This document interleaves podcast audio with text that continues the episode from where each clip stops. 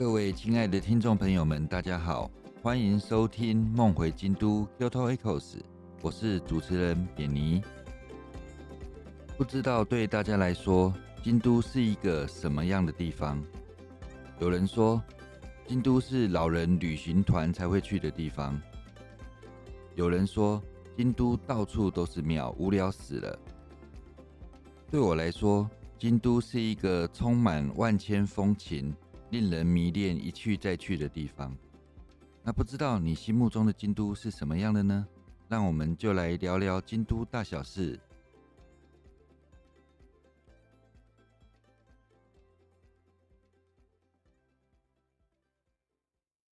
那现在是新春期间，便也跟各位拜个早年。那不知道最近大家有没有注意到一个新闻啊？就是。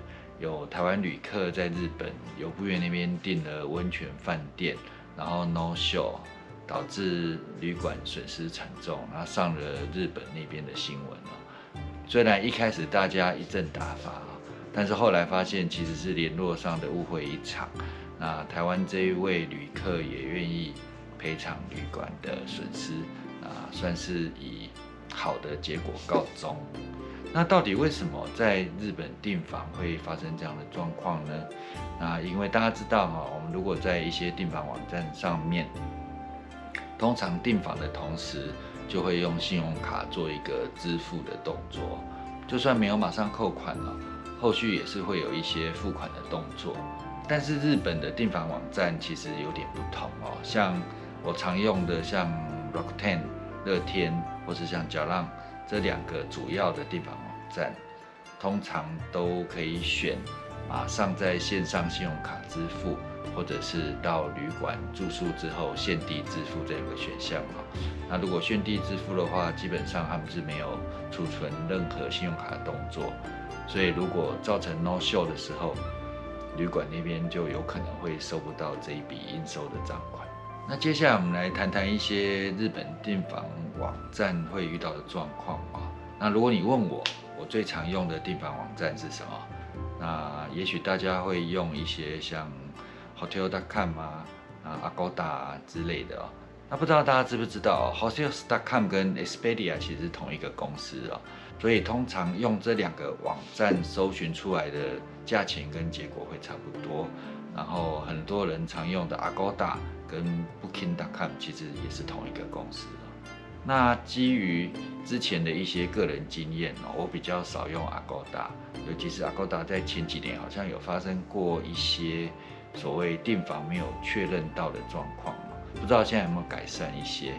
那如果是我个人的话，会比较常用 Hotels.com，它在日本方面的房源感觉也提供的蛮多，不过就是有些状况我们之后再说。那我个人最常用的是 Rakuten。乐天旅游，乐天旅游本身有几个优点。第一个是它的网站界面比较清楚易懂，好，然后它的照片啦、资讯啦、旅馆资讯，比如像房型大小啦，然后配合的价格，那旅馆的位置，旅馆有没有附设停车场，哦，这对于我们这种常常租车旅行来讲是非常重要的，它都会。非常的清楚哦，然后也常常有一些特价的优惠活动。那另外一个大家很常用的是角浪哦，角浪它感觉上网页界面比较旧一点点，所以常常很多资讯你要一页一页像剥树皮一样把它翻开剥进去才看到你要的资讯哦。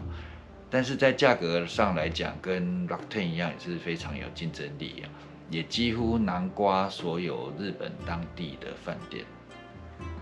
那还有一个日本的订房网站叫 Relax 啊，Relax 主要是以比较高阶的饭店为主啊。那现在也慢慢有一些比较新的设计饭店加入啊。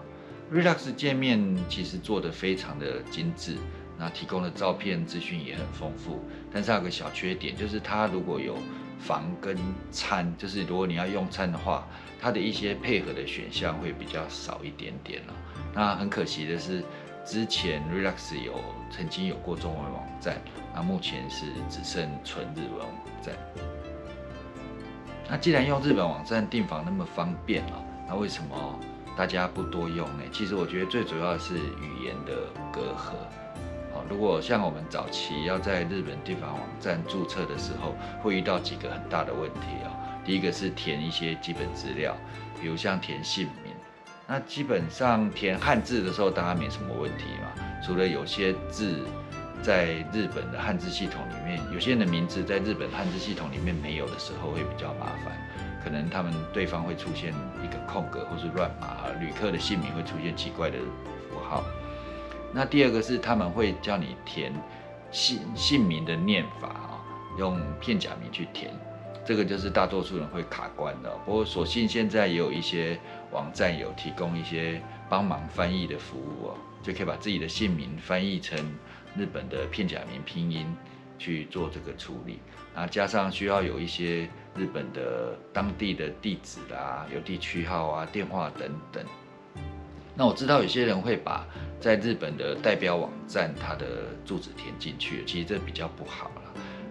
那至少至少你的行动电话一定要填，让旅馆到时候可以联络到你的状况。那所幸目前乐天跟角浪都已经有提供中文界面的网站哦，啊，对台湾人来讲是真的方便许多。但是实际上使用起来，好像房源变得比较少，可能有一些日本当地的旅馆，它比较没有习惯接待外国客人哦。所以他们会就可能就没有出现在那个中文界面或其他国界面的网站里面。接下来就讲到今天的重点哦，那，在日本订房，在网站上面请注意几个项目。第一个就是你要确定你订房的日期、你的房型、那房间的大小，他们有些旅馆的房型没有写得非常清楚。比如像他可能只写，呃，twin 啊，写 double 啊，写 semi double。像有些 semi double 就非常小，小到可能只有十四平方米哦。那个基本上摆双人床是缩小的双人床之外，行李什么都没有空间哦。那当然最重要是房型是不是你所需要的，然后有没有附浴室、附厕所，然后最重要的是看清楚它的取消规定。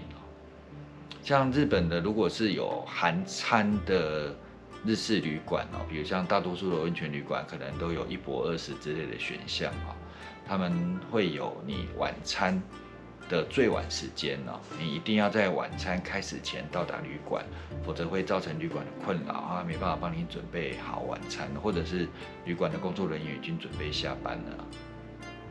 尤其这种有含餐的，通常它可以取消的规定都比较严格哦，常常一周前就已经是不可免费取消的状况哦，那甚至在三天前可能会收多达百分之五十的服务费都有可能哦，所以订房的时候一定要看清楚。至于一些连锁的商务旅馆呢，他们通常是。一到三天前或者更早之前取消都是不用服务费的，那也有一些少数的是三天前十趴啦，然后一周前免费之类的，啊有些可能是甚至前一天取消都可以免费啊。不过大家还是尽量建议要做好旅游的规划，不要这样改来改去，会增加旅馆方面的困扰。好，那今天就谈到这里了，希望能带给大家一些有用的知识，谢谢大家。